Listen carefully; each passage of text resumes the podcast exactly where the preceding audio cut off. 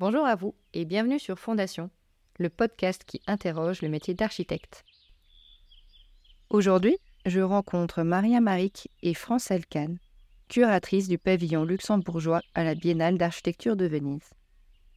Francelle et Maria sont architectes-chercheuses, un métier bien différent de celui de maîtrise d'œuvre.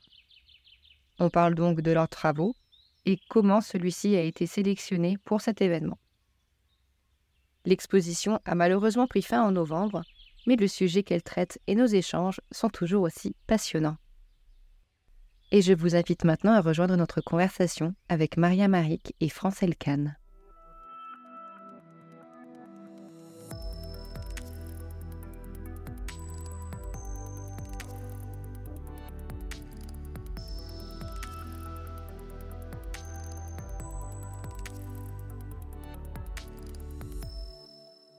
Today, I am at the University of Luxembourg, where I am glad to meet the two co curators of the ATS Venice Architecture Biennale, Marija Maric and Francelle Cane. This last one, who is currently on a research trip but is with us online. After their university studies in architecture, both of them joined doctoral research and focused their work on theoretical approach and teaching. They worked together on the exhibition Down to Earth, which questioned the space resource, their exploitation, and by mirror effect, engage visitors to reflect on the impact left by humans on the territories we explore and occupy here on Earth. Hello to both of you. Hi. Hi, Solène. Thank you for inviting us. It's, uh, it's a great pleasure to host you here in Belval. Thank you. Hello, Francelle. Hello, Solène. Thanks for having us from afar. Greetings from Florence, Italy. nice. So the 80th uh, Venice Biennale is held since 18th of May until November 26th.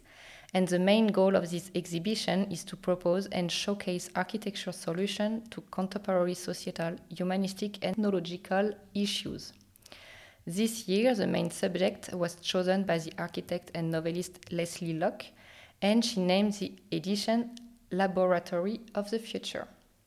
So, can you tell us a bit more about uh, why this subject talked to you both? Mm-hmm. Um, Francelle, how shall we organize? Shall I start, or do you prefer to start? If you want, you can start, and then if it gets a bit long, I can also jump in. But let's organize. Sure, sure. Okay. So, so first of all, thank you for again for the invitation, and thank you for the question. Um, when we decided to apply, so I just have to maybe give a little bit of a context. Um, this year, there was an open call, right, for the um, uh, presentation of Luxembourg Pavilion, which, if I remember correctly, usually previously functioned through commission.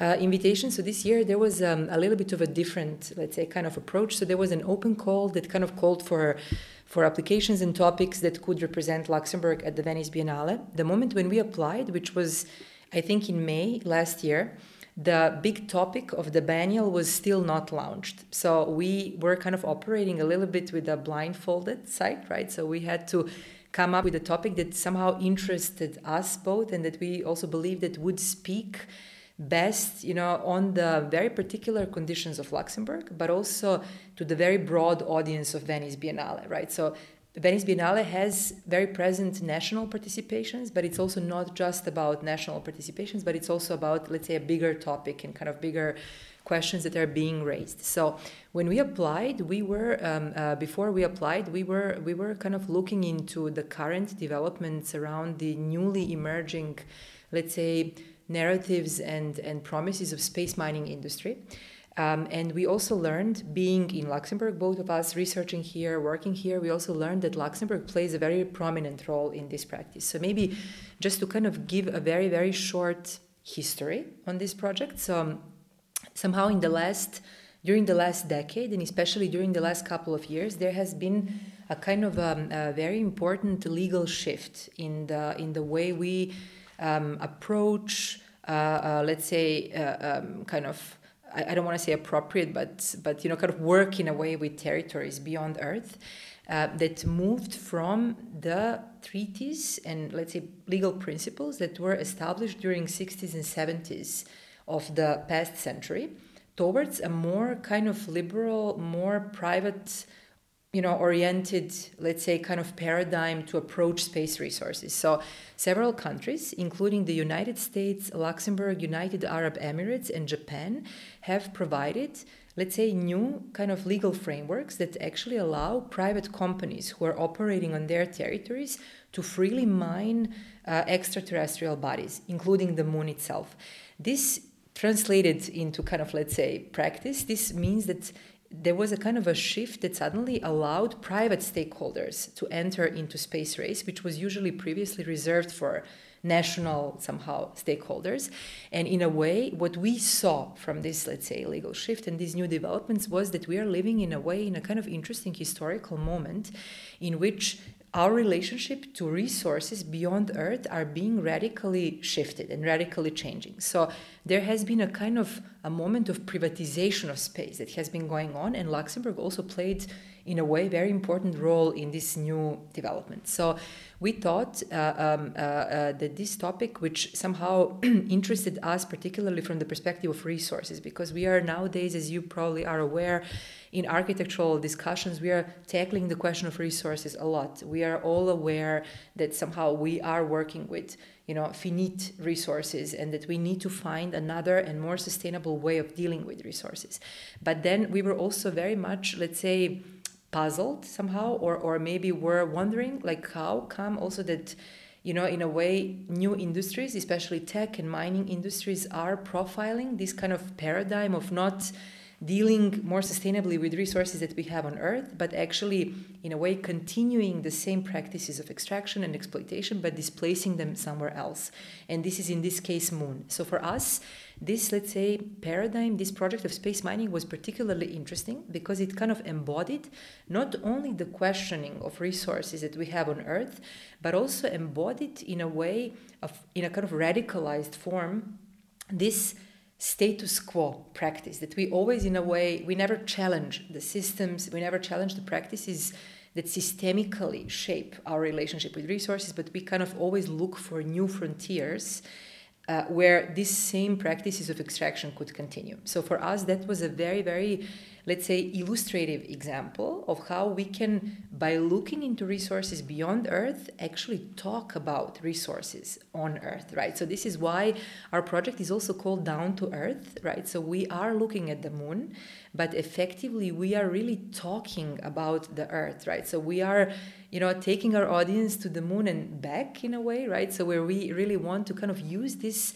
very far away external like site that we are kind of you know looking at uh, uh, as a way to also better understand the way we deal with resources on ground right so so when we applied um, uh, we kind of were anyway very inspired by that topic we thought this could be a very interesting kind of first historical moment to tackle such an issue um, situated practice because Luxembourg plays a very, let's say, crucial role, but also something that could speak to broader audience of Venice Biennial, right? So something that would kind of cut across all these different scales, whether temporal, whether the scales of different audiences that we wanted to engage with.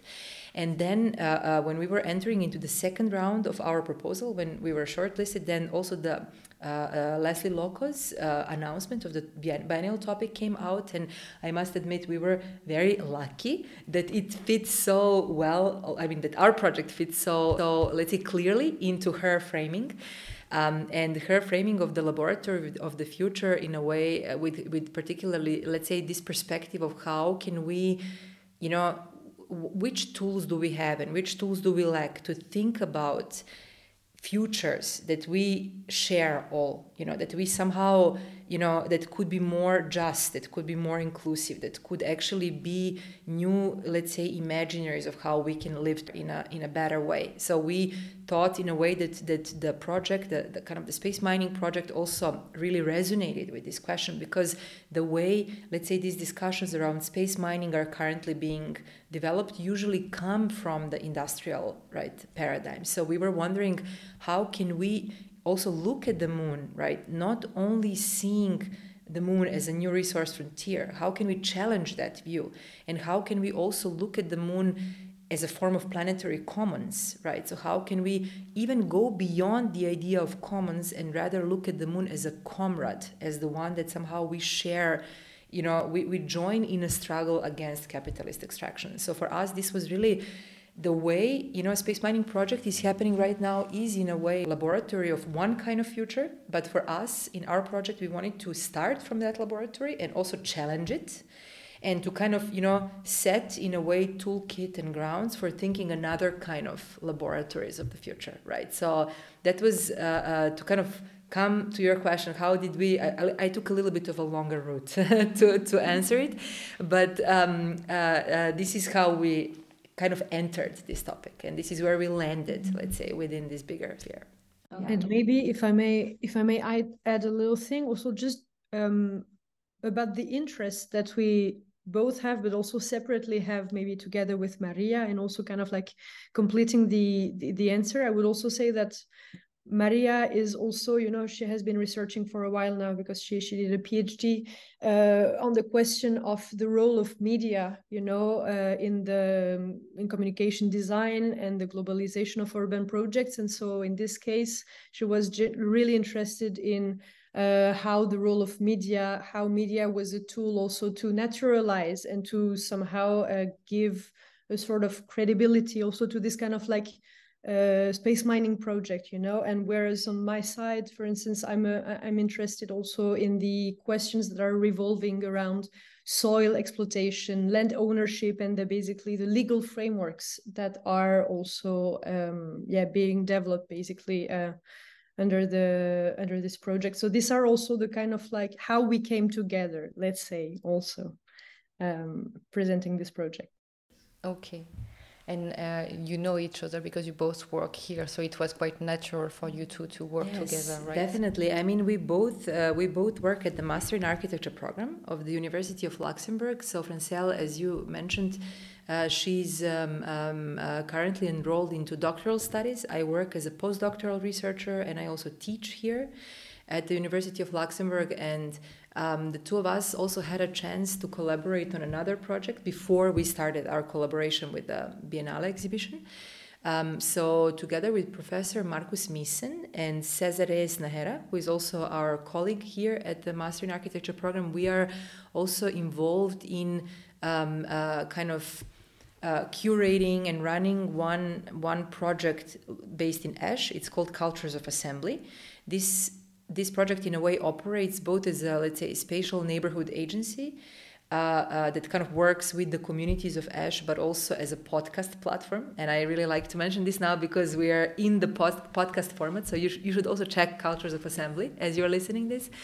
Um, so we also kind of uh, try to, to work with how also the modes of conversation and negotiation can become also tools of urban planning, right? So uh, we had worked with Francelle on multiple, let's say, podcasts together on planning of, of this project. So we had a chance to cross our ways on multiple levels already before.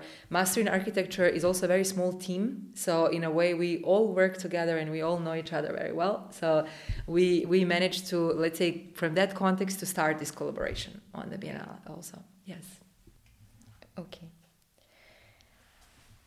And uh, so you explained already how you uh, done the application for Donzias. So how did you create uh, this exhibition to both talk to architects about a really typical subject, but also really keep the interest of the general public and invite them to have a critical look about this really specific subject about space exploitation. So maybe, maybe I mean, uh, I can say a couple of words, and then Francelle, please, you can maybe go on with more details about the exhibition itself. I can, I can tell a couple of words how we started, right? Um, so when we decided to work on this topic right? So it was it was all interesting for us and and we would love to look at the moon and we would love to look at the resources. But the very first question that appeared as soon as we kind of started to dive into the topic was how do we research on the sites that we cannot visit right? So how do we talk about the moon? How do we in a way um, bring this subject to spatial kind of curatorial projects? So one of the very first things that kind of became very very clear and very interesting to us from the kind of curatorial perspective is to understand also that the moon is always something that is mediated right so whether it is mediated as a cultural artifact, like whether it is mediated through historical, mythological, astrological, scientific, political, you know, geopolitical perspectives. Whether it is even as a physical, let's say, presence on the sky, moon is a form of mediation, you know, between the sun, sun reflection of the light and the moon itself, right? So the way we see the moon. So moon, in a way, one of the very first, let's say, understandings that we you know decided to adopt when we started working was this kind of idea that we do talk about a site that is a matter of multiple kinds of projections of multiple kinds of let's say contested understandings of what moon is. You know if you would talk with someone uh, someone you know from the field of astrology they would tell you well in astrology you know moon is is mother. You know moon is something that you that signifies resourcefulness that you know kind of gives but never takes back. If you would talk with you know scientists they would see the moon as a resource frontier. They would see it as a kind of unknown you know side that we need to dive in and dig and understand better. If you would talk with the industry they would see economy and they would see the financial kind of growth profit making you know dreams of you know kind of which also cut in a different way. So we we in a way we really started by having you know this kind of conflicted understandings of the moon and how can we deal with them. And then when we really started diving into the project of space mining, we, we were extremely lucky also that, you know, one of the first, um, um, when we started our research, so we didn't want to also keep our research um, only based on, on references and books that we like to read, which, which are many and we really enjoyed with the kind of theoretical kind of background, but we also really wanted to talk to stakeholders. Uh, uh, which was also a very crucial part of our research project. Um, so we instantly uh, decided to contact some of the local stakeholders in Luxembourg who work with the topic of space mining. And we had a, a, a also really great pleasure to talk with many of them and to really understand. They were very generous also, from Luxembourg Space Agency to, to lawyers like uh, Dr. Mahulena Hofmann, who teaches actually space law, who was one of the very important figures in the creating of Luxembourgish space law, right? And then to many many others. So now it's like a very long list from ESRIC to, to many companies here but also internationally right? And one thing that we had uh, great let's say luck to do when we in, instantly when we we started researching researching on the topic we were invited to join one very big event that took place in belval at Rockhal uh, which was a kind of, um, let's say, competition of different rovers and robots who were designed to you know really work with space mining to really work with this extraction so when we went there to this event we saw one gigantic installation of lunar surface which was in a way imitating the um, kind of the conditions of the moon in terms of light, in terms of topography, obstacles, everything that the rovers and robots somehow need to know when they operate in such condition. And we soon came to realize that actually many of the lunar laboratories, which are used either by universities, research centers, or by private industries, in a way have this typology of kind of simulation of lunar surface, which is again, you know, mediation of the space mining industry of the moon, right? So this notion of lunar laboratory was actually very important for us. So we kind of this was our first spatial element that we kind of really took and started to unpack and to analyze and to look into how lunar laboratories are actually being constructed. What do they represent? You know, they kind of do not operate only as spaces which are supposed to serve as scientific testing grounds but they also operate in a way as media studios where in a way the, the images the pictures of this new technology that will mine the moon is taking place. So which actually so this kind of media image the production of this imagery kind of turns out to be very important part of the very speculative economy around space mining. So we are still not effectively mining in space. This entire industry is also organized, organized around promises of the space mining industry.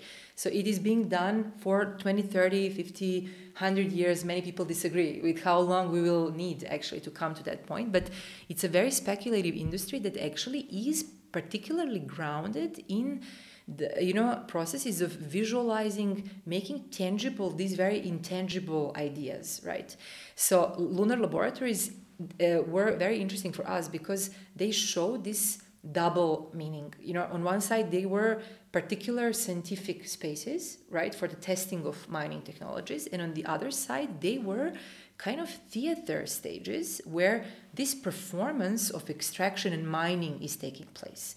They were ambiguous kind of elements. So what we decided to do when we started like working on our curatorial work, we were you know we decided to okay we have our pavilion which also i mean we can talk maybe about this this afterwards but it has a very particular let's say position in arsenale it's a very beautiful space but also um, very space that is uh, uh, under a lot of pressure of security exits and kind of a, a, lot of regulation somehow happens in our pavilion. So we had we were not able to turn literally the entire pavilion into lunar laboratory, but we kind of installed lunar laboratory into our pavilion, and then we decided to you know to start with this ambiguous space, and from there to kind of not unfold on you know like usually laboratories feature mining technology, rob- robots and ro- uh, rovers. But what we do, we do not feature these technologies, but we actually feature three elements, three smaller research projects, which actually unpack the backstage of the space mining industry, which actually show this kind of political, economic, cultural, environmental, you know, dimension of what actually space mining does, right, and how it comes to be.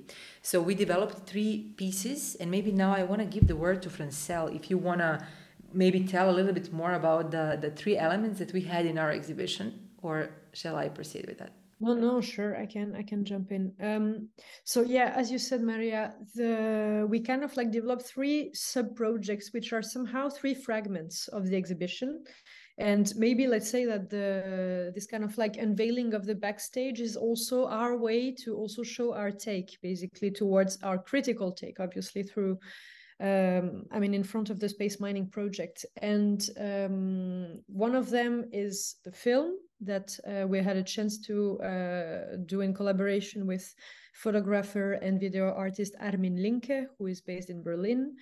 Uh, we also had a chance to work on a workshop uh, that we conducted online uh, for two weeks in collaboration with uh, the Canadian Center for Architecture, CCA, that is in Montreal and also uh, curator Lev Bratishenko. And among us, also, like we had the chance to have five incredible participants uh, that were Anastasia Kubrak, Jane Mahutton, Fred Charman, Ameline Ung, and Bethany Rigby. And finally, the third piece is a publication, which is a modest book of 100 pages uh, that is uh, featuring um, of course, our work and uh, essays that we wrote together with Maria and also separately, separately, and also uh, photographic work on one side made by Ronnie Campana, who works on the deconstruction basically of the lunar laboratory.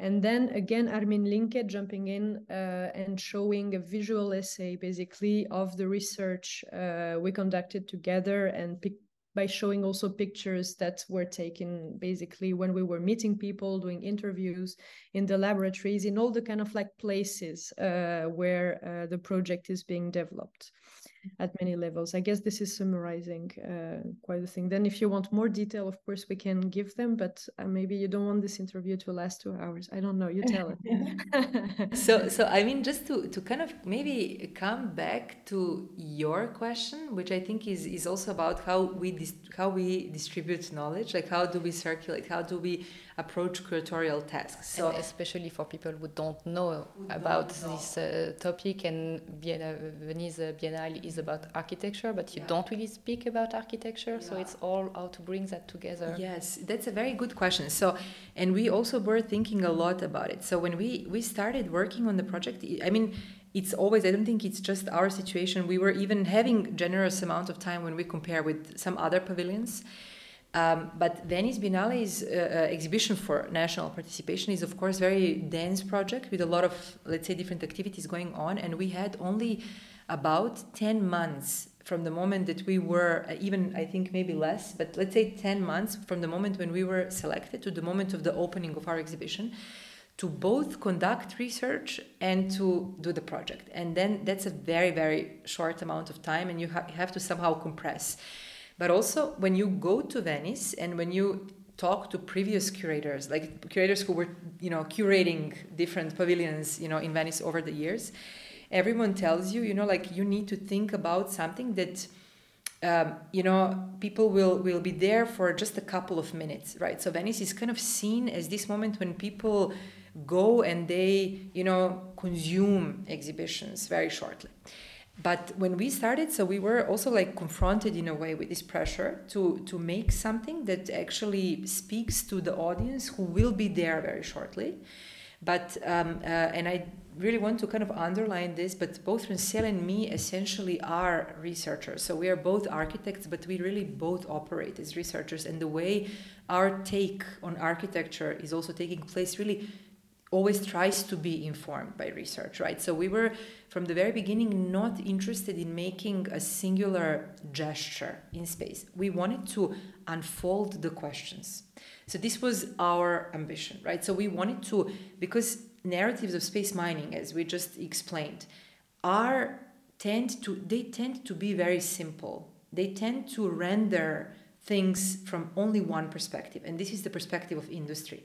So, what we wanted to do with our exhibition was not to simplify it even further in a particular way, but we wanted to complicate it. We wanted to say that this discussion is not just a discussion of private mining and tech industries. Actually, it should be a discussion that really surpasses that kind of level. Like, it's a discussion that is shared among everyone and that kind of also involves not just different people and communities, but also different temporalities of understanding of how, you know, of the role of the moon in, in our culture, right, and in our common common imaginaries. So, what we decided to do with our installation, we, as we now described it, like in terms of spatial design, so lunar laboratory was this one element that uh, spatially functions as a very how to say like very intense installation. So you come into a dark space that has you know simulated lights of the southern pole. It has lunar landscape and rocks you know around and kind of you know basaltic soil. But then you know suddenly so this is like a you immediately know where you are right? So when you enter the space it's somehow you are situated somewhere right? But then you take the time and then you actually unpack what you see, right? So this is where the film, the publication, and the workshop, all three pieces which are exhibited, they're actually core elements of our exhibition are dragging you into you know looking into these backstages right? So as francelle mentioned i mean the film looked in a way into the continuity of these ideas. It shows that space mining industries which present themselves as novel you know technologies today have really long histories. Like they, they actually come also from the military industrial complex of the 20th century. You know then the workshop you know like we you know the, the way the industry tries to kind of uh, you know illustrate the moon again is like a summary of different materials. Every material is detected as something that has financial value. But what if we would look into material properties not through their you know marketability but through their political resistance you know like or you know like to kind of shared you know common common ideas in a way. The book goes into the debate on the role of media the, the role of law let's say in these processes the history of of the making of the new, resource frontiers of course from a from a critical point of view. So we try to kind of in a way drag the audience into this very realistic interpretation of what lunar laboratory looks like. But then suddenly you wake the audience up, right? And then you suddenly bring them into another backstage role, right? So we planned our exhibition in a way that it can be, let's say, uh, uh, seen shortly, but effectively that it evolves our research, right? So we did not want to also simplify our uh, role as curators and architects of our exhibition into a mere formal gesture, right? So we were rather opting of how to what are the ways to communicate the research findings that we kind of got through different research methods that somehow we used right? So in that sense we really like to call this exhibition as a research exhibition right? So it is a curatorial project but it's really grounded in, in research. And it also i mean aims it's a, it's a very first step in this research. Our take on space mining of course was was now completely subsumed and organized towards Venice Biennale, but ideally we would really like to continue this project beyond Venice and also kind of develop it further into different iterations. So we see also Venice as a very first phase in a way of this of this endeavor. Yeah. Introduction, let's say, also to the topic yeah. For us. And as a researcher can you have uh, an opinion on this uh, let's say capitalist approach of uh, using this resource or do you need really to stay ob uh, objective? Mm -hmm. we don't uh, uh, i mean as researchers we have also learned that there is no such a thing as objective right? That's a very contested term. We we in our work have a very critical take on this project. And this is something that we also um, ground in our research right? So this is if you if you look at the if you look at the film if you look at the workshop and especially if you look at the book you also i think see in a way argumentation like elaboration why our take you know kind of goes from there.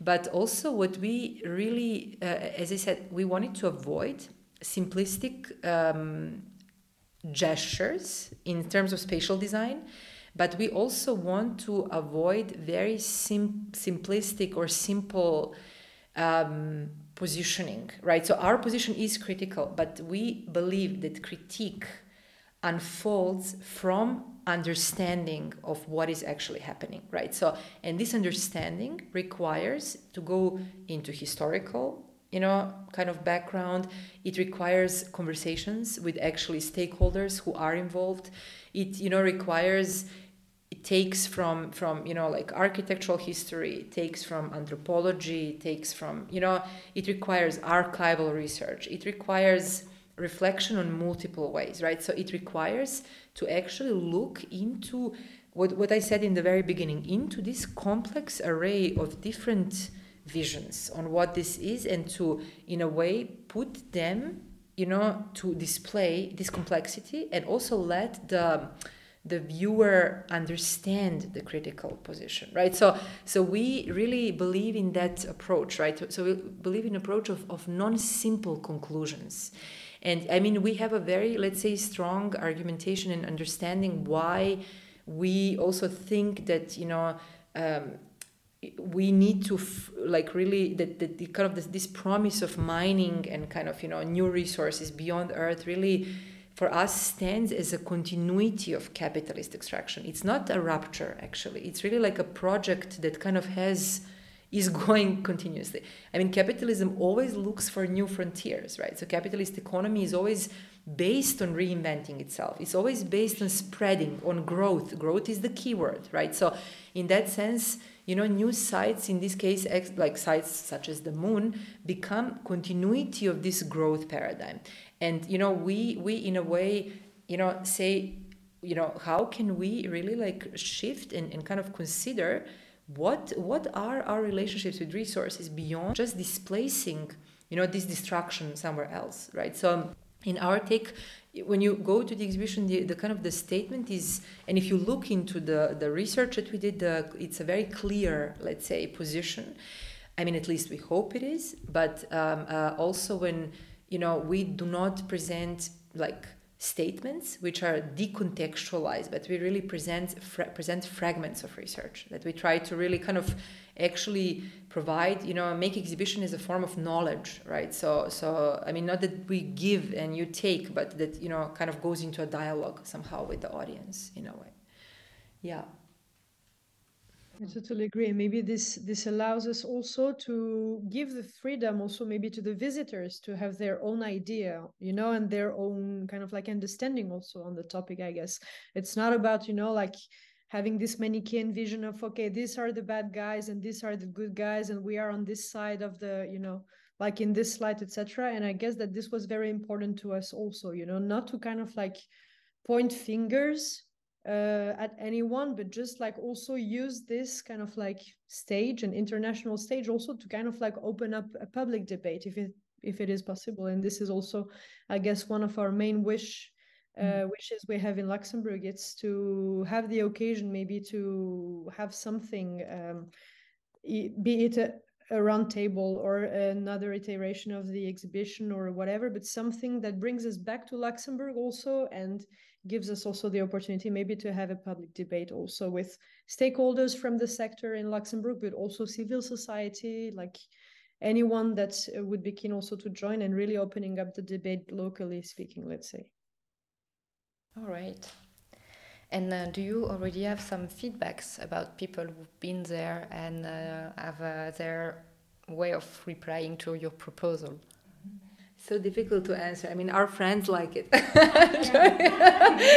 I'm kidding.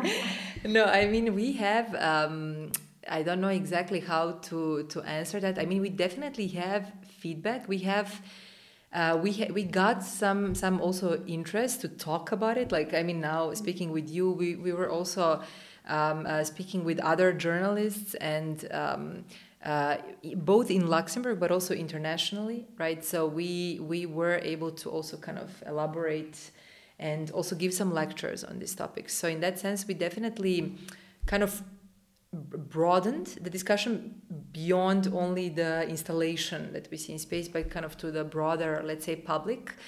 Um, and when it comes to, to concrete feedback, I mean, we, I think probably uh, somehow for us, I mean, the, the moment of opening on the 18th is the moment when you, somehow your main work as a curator is done.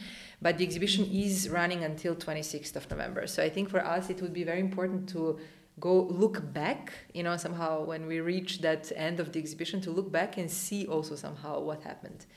And what has physically survived and what didn't. We will know already next week. In 10 days we're co- we going will. back for a small event that is called pavilion days and giving some guided tours so we will see. Then we will don't ha- we will not have actually friends in the crowd so who knows? Maybe we will.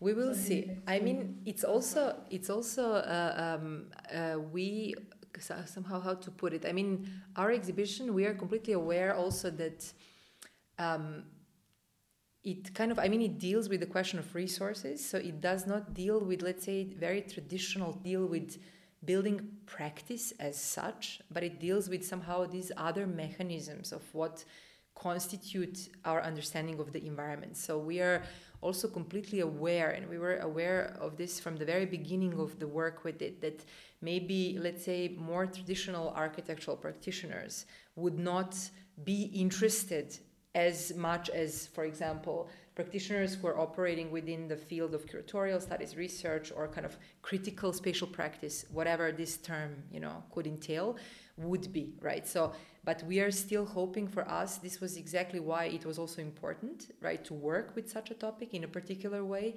was to actually extend this debate, right. So we uh, uh, we're not for us architecture is not only the building right and the kind of urban plan and you know but it's also you know this entire world of invisible infrastructures whether they are resources supply chains uh, uh, media you know like technology everything that is behind what we in the end see as a built form is crucial. So so in that sense we are um, uh, we, we are aware that maybe like more traditional practitioners would be wondering hey where are the buildings right? So where is kind of architecture in a traditional sense of the term um, which is completely legitimate but we also really wanted to bring this discussion with topics that we find also very important to study also in architecture. So let's see. I mean we will we will see as we said we will wait of course to the end of the exhibition to understand fully um, somehow um, the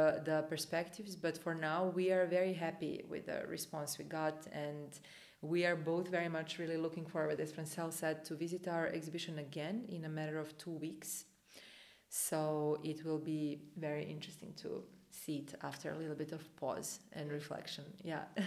But the question of material is, is quite actual because actually, Yes. Since uh, the COVID crisis uh, and the price went up, so even Yeah. architects who are working mainly in construction, they are dealing with this question. It's not the material from the moon, of course, but it's still on Earth. How, how do you do with the material? How do you keep building with these prices and what Yeah. material you find? So Yeah. uh, yes. Yes. I understand your choice and uh, how you bring that to architecture. And uh, can you share with us some ideas of how to motivate and attract people to be interested of architecture? Well, architecture concerns the soul because it is the ground zero, let's say, of the world we inhabit. You know, like it is like from the, let's say, the primitive hut to the world we, that we know today. Basically, it is, I guess, really a, a major concern for everyone. And even if people don't think that they might be talking about architecture every day, at the end of the day, we all talk about our social practices in the cities. We all talk about um, land ownership. We all talk about uh, the house we live in, also, be it an apartment or or like a, a freestanding house, whatever. But all these kind of like little things are part of the everyday life that we all share here, I guess, on this planet. And just per se, I guess this is an absolute shared and common concern. I mean, this is the way I see it. I don't know, Marija, what you think, but yeah, I, I would say uh, um, also, I mean, we are living in a way, in a, in a world which somehow like shows and embodies a lot of social, spatial injustice, you know, environmental injustice. We are living in a moment of climate crisis when we need to really rethink how we are being in the world, right? And I think architecture has uh, uh, an incredible power, right? And when I say architecture, I mean both buildings, but also housing as such, land, soil, like everything that kind of all the building blocks of the environment somehow we are inhabiting, right? So architecture has a very important role in shaping these political dimensions. And I think if I would need to say a motivation, right? So, kind of what would be the motivating thing if we, let's say, understand it as such, as a very important political tool, then the question becomes do we really want to keep this, leave this tool to profit and kind of developers who will always also seek profit, right, through the construction? Or do we want to try to work with this tool to create better and more just futures right? So i think for me it's a it's a sphere of struggle. It's a really like a political arena on how we will and what can we do right as practitioners as researchers as curators and you know every form we can take in terms of the media we use right to kind of communicate architecture. What can we do to you know provide tools for you know these kind of modalities of repair right? Of kind of better futures we could imagine. So for me i i would i hope that younger generations or, or people who are thinking whether to study architecture or not or, or who are thinking how they want to take you know position in their practice I, I really think it's super important to remember that this power right that architecture as a, as such has um, you know could be dealt with in multiple ways and it's a, it's a kind of um, sphere of fighting for something better also so yeah And um, do you recommend anything to bring people to go and see architecture? It could be, I don't know, a book, an event. Uh, you mean more broadly or well, people who are not aware, or even if, uh, as Francelle said, they, they are speaking about architecture every day, but they are not really have this feeling they are concerned about it. How can we bring them to be more involved and to talk a bit more about this subject, be more aware? Yeah, I mean there are, uh, uh, I guess, endless, not endless books and endless examples. I would maybe respond to this question um, in a, a, little bit of a different way, like maybe not not uh, pointing to a particular reference, but pointing to a condition. I think it's just important to look into one owns ground, like one's own ground, like we are living in certain apartments. Are these apartments accessible? Are they on a market? How is market speculation shaping the way we have access to this apartment or that apartment, you know, or, or the city we are living in? What is our right to the city? Uh, what, what are, I think this maybe, you know, the answer maybe lies in this very non romantic aspects, right? Not the best building or the best book, but actually the most boring stuff, like the actual conditions that we are living in, right? The one that, that even go under the radar of what we describe as architecture. The question is whether rent is architecture. I would always say yes, like whether electricity, uh, whether heating costs that we like experienced in a very dramatic way, right, last year whether they you know count. I mean i definitely think that they do. So all these kind of systems of, of kind of you know whether economic legal infrastructural but also built are what is architecture we are inhabiting and i before we started the podcast i briefly mentioned to you that we had as we were walking through Belval to come to my office we were talking about Belval as such and, and we tried to test in a way this approach also last year with our students where we um, ask them to really reflect on the campus itself, right? So, not to always externalize discussions on architecture to some kind of ideal case, some kind of ideal outside object, but to actually look into the conditions in which we live or work or, or you know, like inhabit in a particular way, right? So, so it was a very interesting test test let's say also with the students and and i'm kind of free to say it was a very interesting semester also for the public to kind of unpack also this development we are living in, which kind of sometimes operates as a real estate development, sometimes as a campus, sometimes as an urban neighborhood. Uh, and to try also to understand really the conditions of, of what we in the end experience as architecture. So I would, to, to come back to your question, I would even invite people to really reflect on their condition. If they are um, having, you know, like uh, um, you know, to reflect on their housing, to reflect, you know, to reflect on accessibility, to reflect on the, you know, climate change issues they're in, and they would already be talking about architecture, I think. And you, Francelle? No, no, I have nothing to add. I um, I 200% agree with what um, Marija just said. So I guess she summed it very well. Especially that when you live somewhere, you don't even look up anymore. You know, you just go from one place to another, and you forget that you are actually living into buildings, into some empty space, which are creating a space. So yeah, I yeah. completely understand what yeah. you mean. So we uh, slowly go to the uh, final questions. Uh, what is the foundation of the profession of an architect, uh, from your points of view? Um, when you say foundation, you mean like what? What is the, the base? You know, if you really dig into it, what is um, the really the fundamentals? Yeah, fundamentals. Marcel, do you wish to start?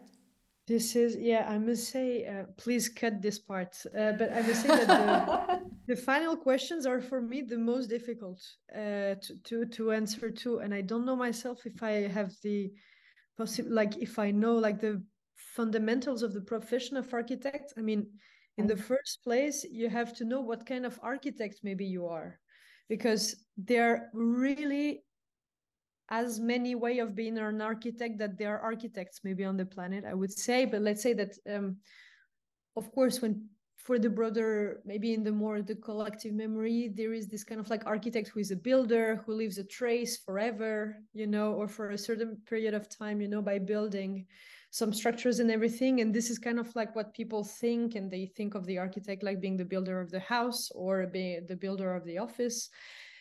I mean for instance and i guess i can talk for both of us with marija we are we don't have we are not the kind of architect who have the ambition of building something and leaving maybe that trace on the soil. At least I, i'm speaking for myself.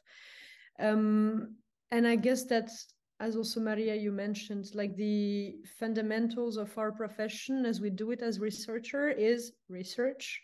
And then it can take, of course, the format, uh, the medium that we choose to. It can become like a research exhibition, as we did in um, in Venice, for instance.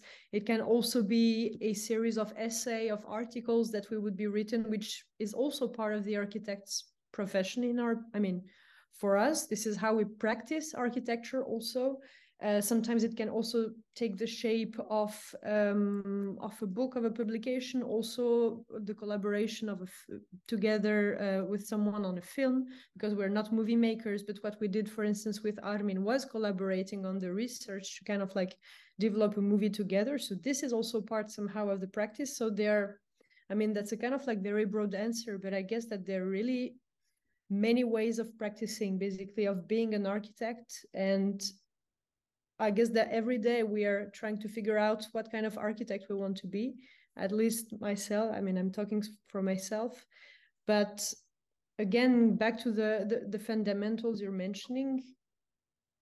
Uh, I guess that what helps is uh, a genuine curiosity and interest into the topic and into the other disciplines. Basically, they are crossing also um, the architecture discipline in itself.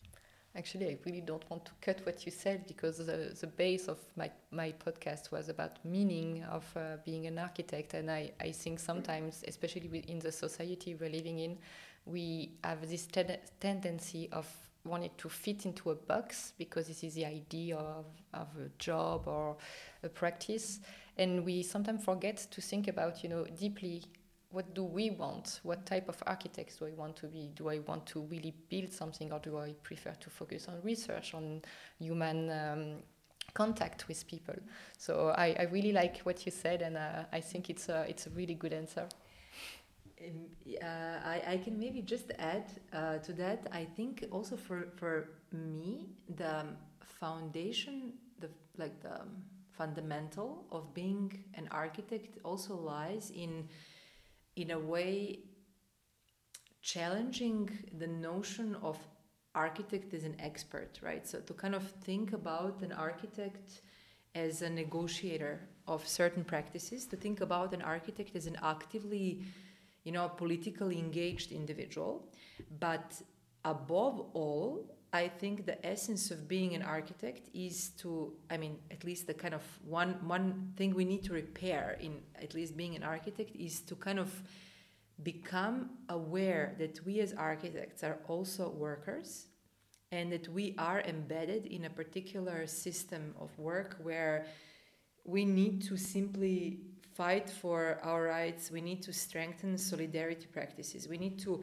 change the way we work with our students. We need to, to kind of challenge the kind of power hierarchies that are shaping the profession. So, if I would say that architects somehow should do something with architecture, I would say that we simply need to start from ourselves, like from our discipline and from the conditions in which we operate. And then from to kind of almost start by understanding architecture not as a design of objects, but design of professional subjectivities, right? So from objects to subjects, right? To kind of actually understand our own historical specificity as workers, right? I think that's the moment, for me, in my opinion, that's the moment to start with.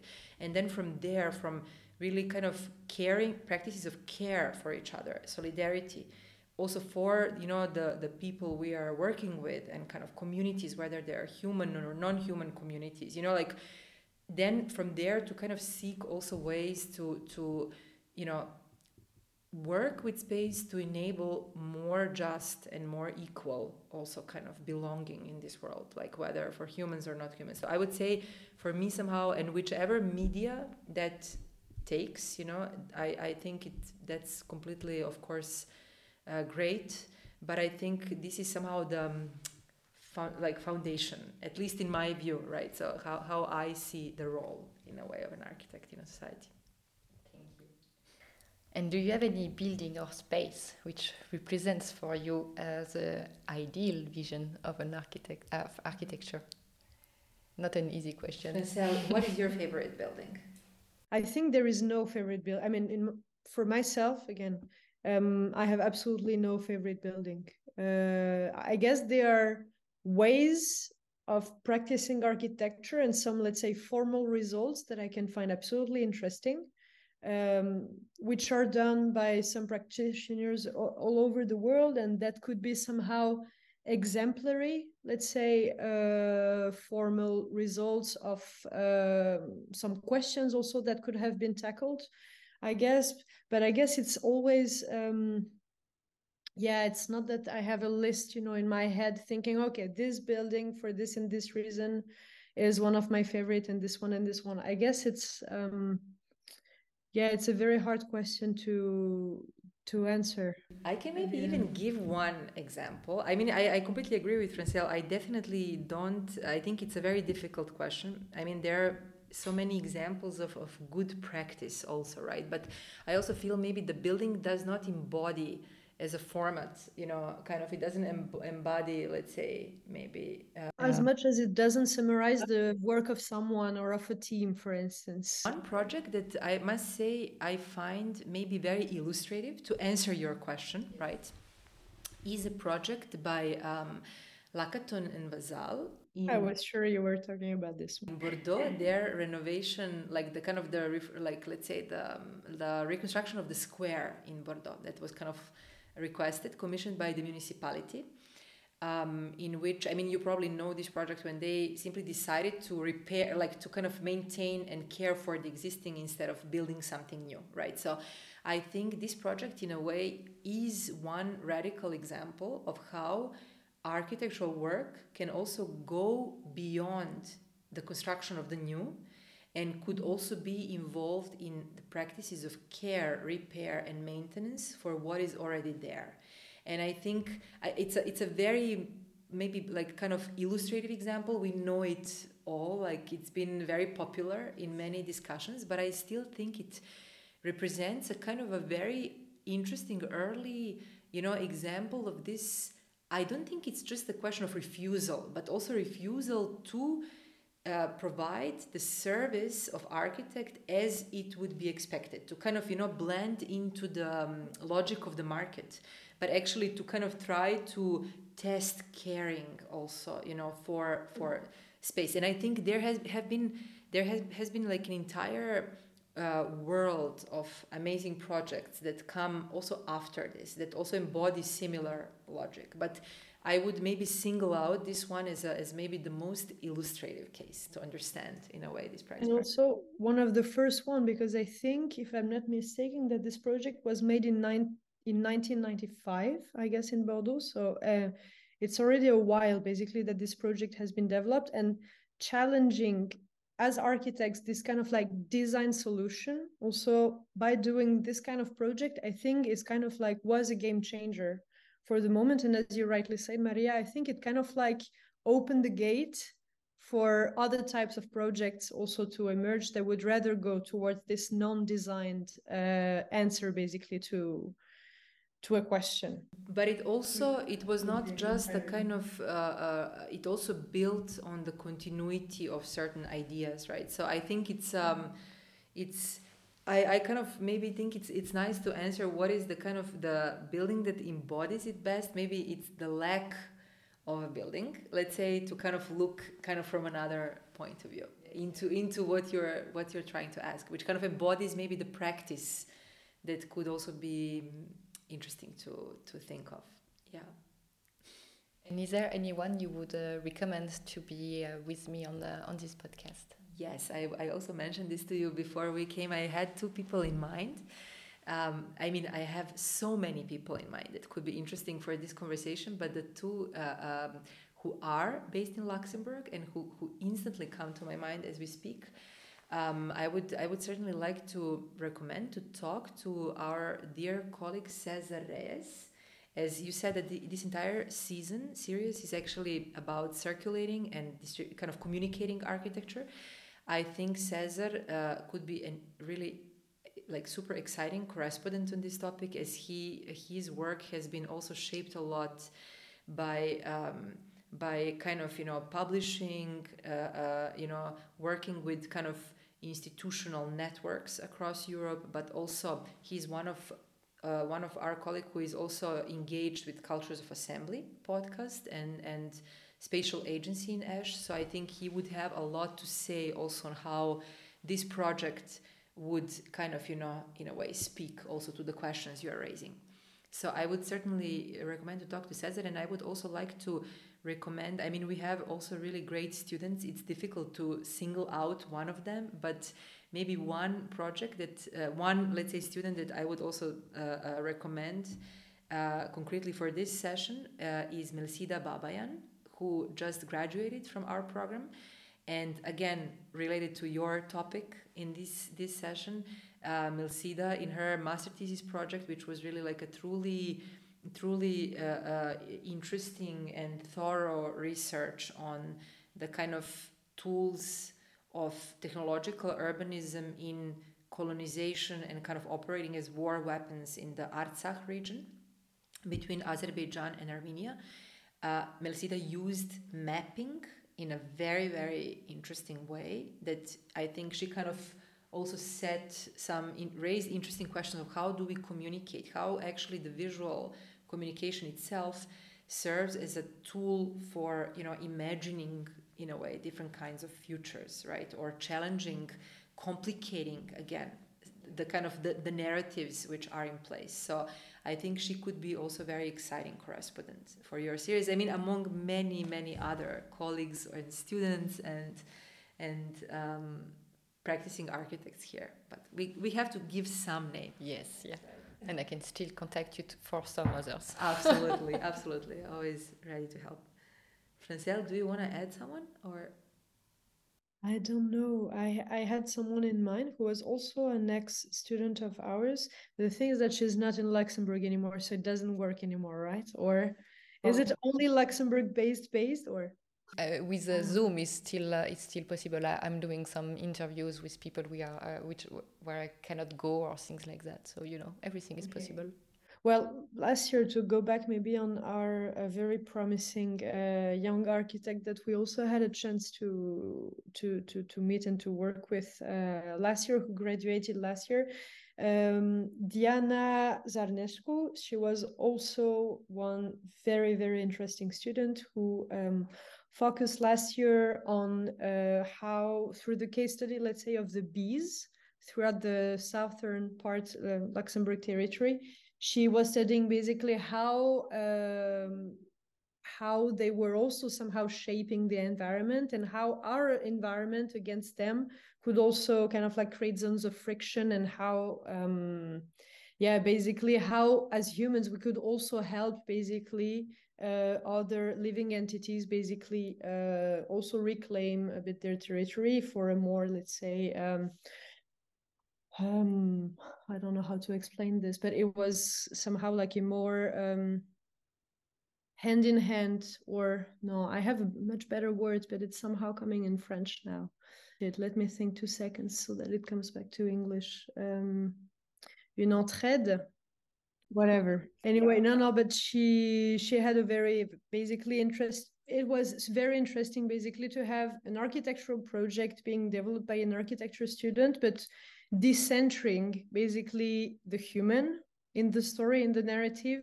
It was totally not anthropocentric but it was centering with the eyes basically uh, of the bees and their practices and how they basically you know shape uh, the world with the plants that are around them and the other species basically. And this i think was very refreshing also because architects tend to do a lot of projects from the human standpoint and maybe a bit less through the other species standpoint. And this uh, is like a way also of practicing i think that is extremely relevant and very interesting. Basically this was what i wanted to say. Very interesting. And finally uh, if uh, the people who are listening to us wants to learn a bit more about you where can i direct them? It's a good question. I mean huh internet. Some of our work is uh, uh, shown also at the Master in Architecture website that we are curating uh, for our program. So I think that could be maybe one, let's say, place where our work is, let's say, exhibited in the mo- most consistent way.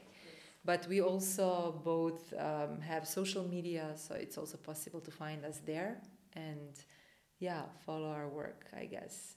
So I get now also through the the um, uh, Instagram page of the pavilion.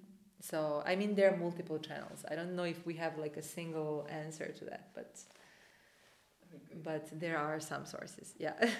Perfect. Well, thank you for uh, your time, both of you. Thank you, Solène, so much for also interesting questions and for inviting us to contribute to your podcast. My pleasure. Merci à vous d'avoir écouté l'épisode jusqu'au bout. J'espère que notre échange vous a inspiré. Si vous vous posez des questions sur votre pratique d'architecte, je serai ravie d'échanger avec vous. N'hésitez pas à me contacter via mon site web fondation au pluriel.archi ou sur Instagram au même nom.